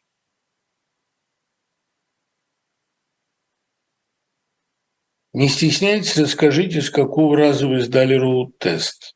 Я с четвертого. А я с пятого. А мне стесняться нечего. Это жена у меня остается первого, она вообще отличница по жизни, а я с пятого.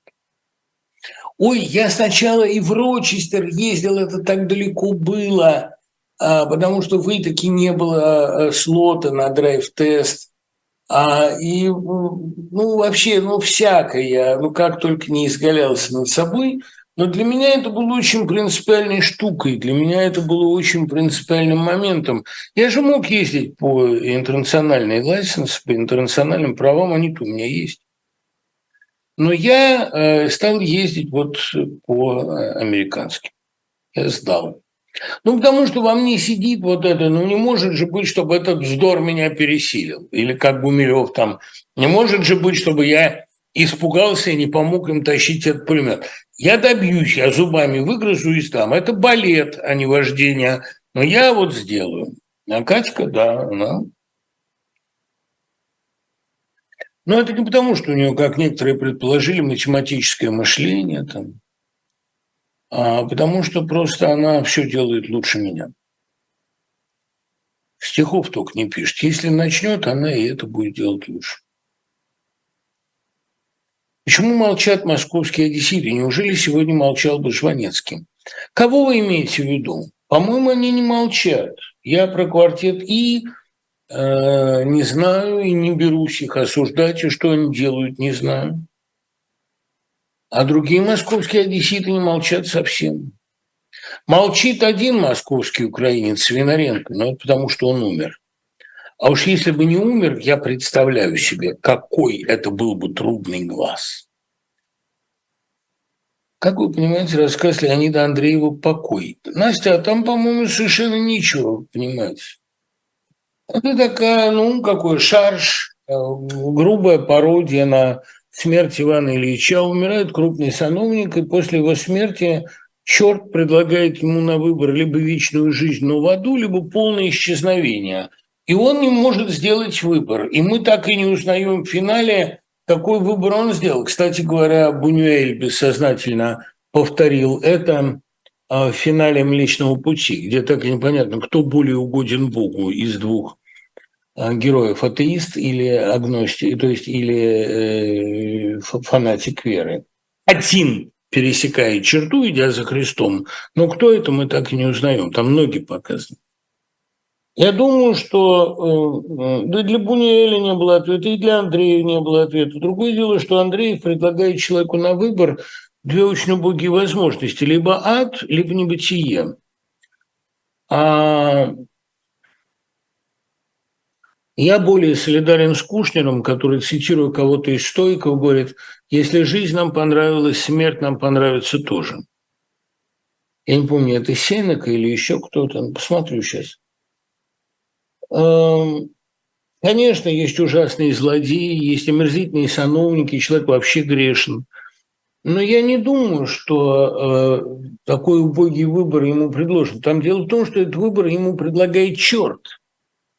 А черту верить ни в чем нельзя. И нельзя подписывать с ним никаких договоров. Это как на допросе, ничего не подписывать. Думаю, что Андреев отчасти имел это в виду. У меня ощущение, что многие гиперталантливые люди, например, Высоцкий, были отчасти мазохистами, было необходимо находиться в состоянии постоянного возбуждения. Ну, да, но это не мазохизм. Это постановка себя в ситуацию максимального напряжения, когда вы обречены достигать своего максимума. Но это нормально. И, кстати говоря, вот то, что человек много делает, за многое берется, он, как правило, из-за, ну, из-за эгоизма он это делает, но не для того, чтобы собой заполнить все пространство, а потому чтобы держать себя в напряжении непрерывно. Иначе непонятно, ни зачем живешь, ну, ни за что себя уважать, как совершенно не ясно. Да, окружающие страдают, как говорил Андрей Миронов, когда мы реализуемся, когда я еще и пою, окружающие страдают. Ну что за дело, да, пою. Как вы относитесь к творчеству Филиппа Дика, в частности, его теологической трилогии? Трансмиграция Тимоти Арчера. Это я недостаточно читал Дика. А мечтают ли андроиды об электроовцах? Мне очень было скучно почему-то. У него есть замечательный рассказ, замечательные идеи. Но в целом его творчество для меня слишком ярко, бессистемно и слишком оторвано от моей жизни, чтобы я мог вот проникать. И допускаю, что он был гений, но гений от меня очень далекий. Мне гораздо ближе Ванигут, Шекли, а, Азимут, более примитивный автор. Многие пророчили, что через, это я в кавычках хронически говорю, многие пророчили, что через 10-15 лет о Высоцком забудут, но жизнь наказала обратно. Как вы думаете, почему? Потому что ни одна из проблем, о которых он говорил, прежде всего проблема русской самоидентификации, не снята. Кто поет песни Высоцкого лучше всех? Ну, сейчас ужасную вещь скажу. Когда надо было кому-то напеть по существующему наброску разговор с палачом, с этим хорошо справился Джигурда. Он похож на Высоцкого и умеет под него стилизоваться. Но вообще проводить аналогии между Высоцким и Джигурдой совершенно невозможно. Просто Джигурда очень талантливо подражает. А вопрос же не в том, чтобы подражать, вопрос в том, чтобы хорошо спеть. Мне кажется, Земфира могла бы хорошо петь. У нее и есть замечательный талант музыкальной обработки. Из людей, которых я знал, лучше всех его пел Луферов. Но, по-моему, он публично с этим никогда не выступал. Матвеева говорила, когда Луферов поет мои песни, у меня ощущение, что он лучше меня знает, о чем они. Ну вот, то, как он пел за цыганами. Это грандиозное было исполнение. А песня, кстати, тоже очень амбивалентная и уж никак не от авторского лица написана. В сердце ведь нету цыган стыда, рассудить так и сердца нет. Это Матвеева могла написать только потому, что у ее матери в поселке Чкаловская была кличка Цыганка. Она гадала многим и играла на гитаре, волосы черные распущенные, но сама Матвеева такого никогда бы не сказала. Это именно девочка, живущая в поселке и боящаяся цыган, как Мелькиадеса боялись в Макондо. Иное дело, что в Агосфере у нее тоже образ цыганского странствия довольно печальный, но э, тоже амбивалентный. Но возвращаясь к манере Луферова, я думаю, что он как раз точнее всего пел, передавая этот суеверный ужас, суверенный ужас. А он Высоцкого пел ну, из тех, кого я слышал, лучше всех. Он не подражал совсем. Но у Луферова и данные были вокальные, и другие. Он именно был гениально артистичен. Вот, мне кажется, так. Интересно было бы послушать, как его спела бы Бичевская, молодая Бичевская, а не нынешняя. Как вы относитесь к поэзии Александра Башлачева? К сожалению, плохо. Ну, то есть, как плохо? Я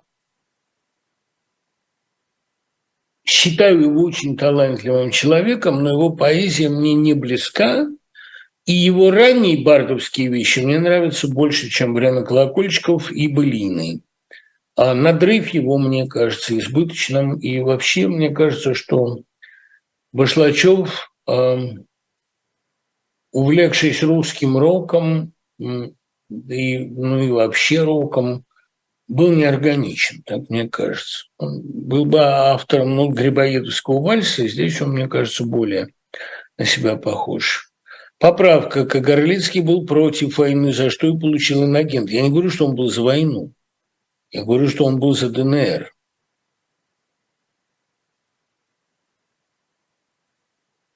Боты продолжают утверждать, что Украине нужен мир и надо заниматься переговорами. Это такая у ботов такой способ просить пощады.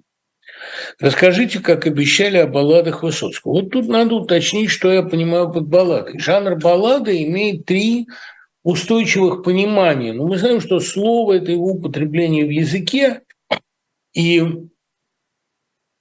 по Wittgensteinu, иными словами, слово получает тот смысл, который ему обиходно придают.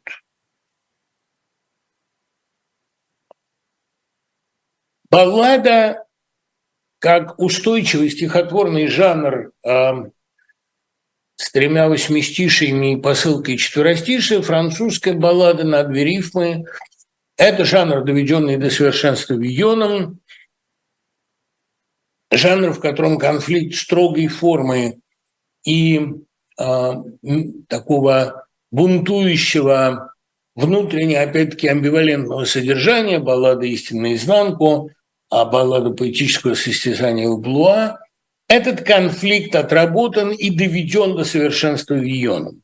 Конфликт формы и содержания, канона и личности. Есть другая баллада, баллада как фабульное стихотворение, баллада как пересказ истории. Есть третья баллада, баллада героическая, баллада о героическом поведении, о подвиге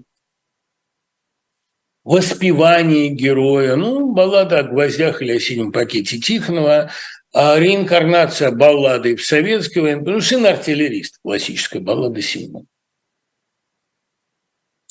Я бы уточнил только одну важную вещь применительно к героической балладе, которую и я разумею. В общем.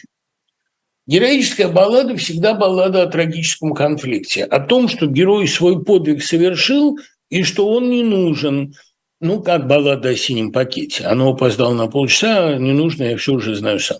Баллада о гибели героя за недостижимую цель. Вот это, ну, кстати, какую в песне Щербакова баллада, и лишь один сдается так, что всем бы перенять, сдается так, как следует.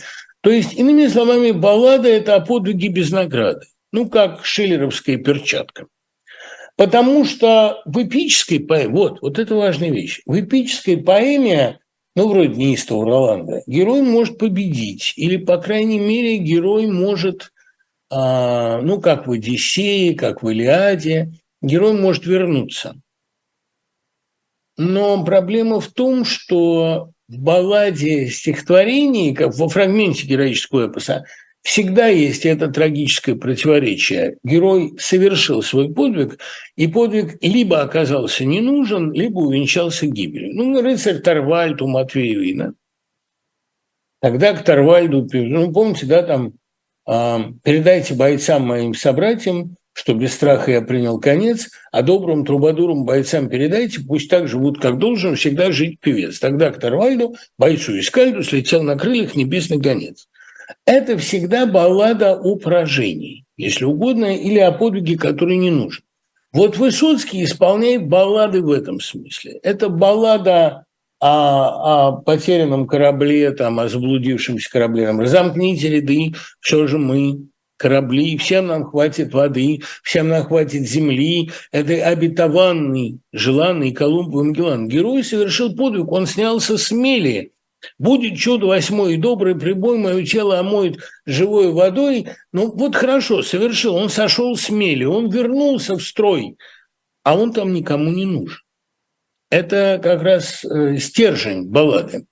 Я думаю, что э, эталоном баллады современной, простите, что это уже не о Высоцком, это о балладе в подлинном ее понимании.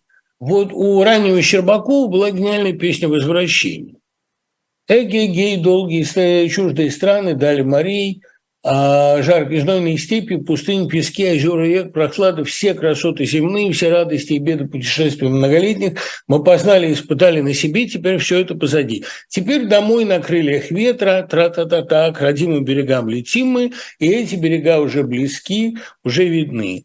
Эгегей, полные трюмы, тучи богатств, полные бочки заморских вин, парча, хрусталь, алмаза ждет богатых подарков отчизна. Дорогая, августейшие особы приготовили награды, и войска на берегу встречают нас. Трубач трубит начало смотра, Тра-та-та-та построились полки в шеренге и трижды салютуя в нашу честь кричат «Виват!». Но-но-но, что же мы видим? Где же триумф? Где же цветы? Где почет и слава? Где объятия? Что не так? Нас не желают, нас видеть не хотят и принимают за врагов. И, обратив стволы орудий в нашу сторону, приказывают нам лечь в дрейф не ближе километра. Тра-та-та-та. Где-то мы опять ошиблись и снова что-то сделали не так, как это жаль. Гениальная, на мой взгляд, песня, и она еще гениальна по стройке своей, прихотливой, но, видите, она благодаря мотиву запоминается, как и, скажем, там, «Какой кошмар жить с самого начала» и так далее. У Щербакова есть несколько таких песен с очень прихотливой, сложной строфой. Подвиг совершен, но этот подвиг никому не нужен. И вот вернулся в строй этот корабль, баллада о затерянном корабле, о тонущем корабле. Корабль, который слез с мели, который преодолел этот этап своей жизни, но он никому не нужен, ему никто не рад. До чего ж вы дошли? Значит, что мне уйти, если был на мели, дальше нет пути? Нет, конечно. Тем более, что ты и на мель-то попал, потому что ты с самого начала был какой-то особенный, неправильный.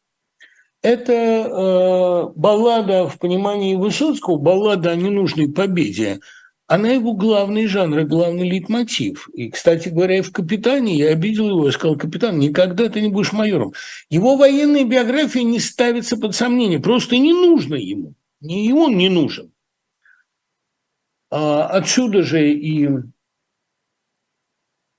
диалогия очень черные, где ты приехал к своим, да только ты своим-то не нужен. И какой малый придурок и вор мне тайком из-под скатерти нож показал.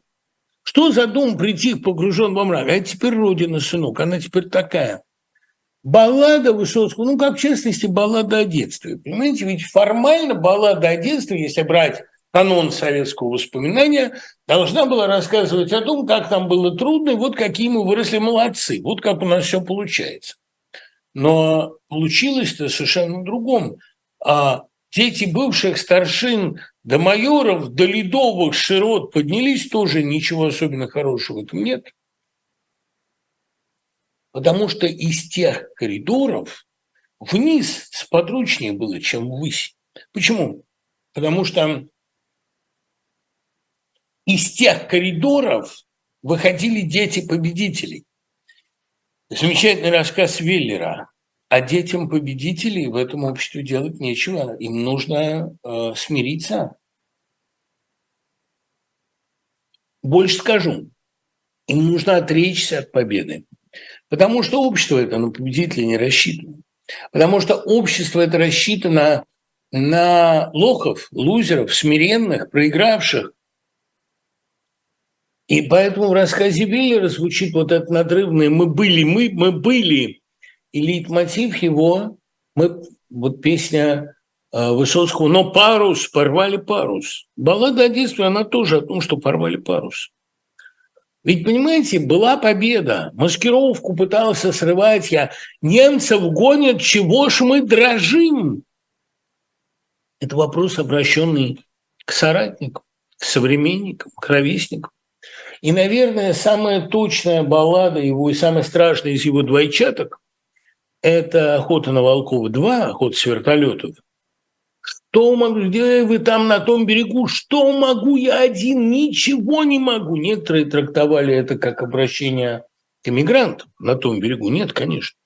Это обращение, это обращение э, к ровесникам, обращение ко всем.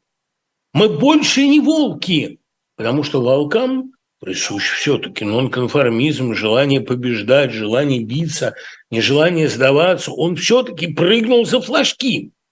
Но куда ты прыгнешь за флажки, когда на тебя охотятся с вертолетом, когда небо против тебя, когда тотальный характер приобрела эта травля? Это баллада о героическом сопротивлении. Смерть Высоцкого была таким же актом героической борьбы, потому что, понимаете, народному герою, кроме смерти, нет выхода. Как об этом писал замечательно Самойлов, как его бояре встали от дубового стола, ну, вяжи его, сказали. Снова наша не взяла. Те стихи о Пугачеве. А Пугачев потому и был для э, Высоцкого таким важным спектаклем, что это спектакль о поражении от своих. Свои не поверили в него. Хлопуша не предал, Хлопуша не может предать, а остальные-то понимают, что э, государь еще может простить, если мы его сдадим. И я думаю, что финал жизни Высоцкого был очень трагичным именно потому, что он убедился в своем непреодолимом одиночестве он убедился в том, что никто не подхватывает его призыв. Поэтому баллада Высоцкого всегда баллада с трагическим финалом. Более или менее какой-то а, какая-то надежда просматривается в финале дорожной истории, тоже абсолютно классическая баллада. А, и он пришел, трясется весь, а там опять далекий рейс. Я зла не помню, я опять его возьму. Но ты его опять возьмешь, он опять предаст. Вот в чем все дело. Герой, которого предают, это неизбежно. Но есть еще одна важная мысль.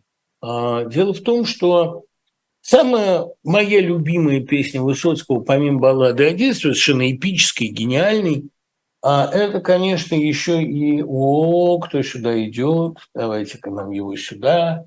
Из него эфир не эфир, и он хочет вам помахать, потому что он любит славу иди-ка сюда, мой ангел, помаши, скажи этим людям привет, здравствуйте, мы все здесь. А скажи чего-нибудь, Шервуд, ты знаешь столько слов. Почему ты стесняешься? Скажи здорово. Нет? Стесняешься? Тебе не нравится твое мягкое «р». Ну хорошо, ты показался. Теперь иди, куда ты шел. Я же перехватил тебя на пути в уборную и и, кажется, правильно сделал. Ну так вот, эм, а многие пишут, что без Бобза программа не та. А в чем э, залог успеха вот этой э, феноменальной популярности этой песни э, «Тот, который не стрелял»? Он не мог не погибнуть, потому что человек, выломившийся из контекста, человек, которого заметили, который вышел из строя, из ряда вон, он обречен. Немецкий снайпер дострелил меня убив того, который не стрелял. Но вот, к великому сожалению, в обществе, к которому принадлежит Высоцкий, практически не нашлось тех, которые не стреляли. Они были на Таганке, и они создавали этот коллектив. Но беда в том, что этот коллектив оказался хрупок, когда началась охота с вертолета после смерти Высоцкого, когда их стали давить просто уже танком, не скрываясь Они не выдержали этого. И Филатов мне говорил, я снял Шукиных детей, чтобы показать нашим, как мы должны были тогда себя вести. Он даже свое поведение не считал правильным. Они со Смеховым ушли. И он очень каялся перед Эфросом, считал это страшной виной перед памятью Эфроса. но он, по крайней мере, ушел. Он не стал участвовать в этой ложной ситуации. А э, остальные-то ее приняли, смирились. Кстати говоря, наверное, он говорит, наверное, и Фрос мог найти другие слова, приходя на Таганку. Но, в принципе, э, навыка коллективного сопротивления не было. И тот, который не стрелял, он один, и он обречен. И вот эта баллада, человек, который сделал шаг из строя и погиб, это и есть, пожалуй, духовная автобиография Высоцкого, самая точная. Причем самое удивительное, что Высоцкому уживаются и тот, который не стрелял, и тот, по кому не стреляли. А он сам по себе такой фартовый парень, такой приблотненный, этот герой. А он, конечно, не тот, который не стрелял. Он сам по себе не нонконформист. Просто он эм, Судьба моя лихая давно наперекос. Однажды языка я добил, да не донес, и вот его тогда взяли на карандаш. А смог ли он сам бы оказаться тем, который не стрелял? Это вопрос. Он сумел оказаться изгоем, он сумел оказаться тем, в кого стреляют, а есть в нем потенциал внутреннего сопротивления. Это был вопрос Высоцкого к самому себе. И, может быть, правильно говорила Вера Хитилова, правильный фильм – это не тот, в котором есть ответ, тот, в котором есть вопрос. И Высоцкий своими балладами ставит вопросы, на которые у страны нет ответа по сей день. Ребятушки, увидимся через неделю. Всем спасибо. Пока. До скорого.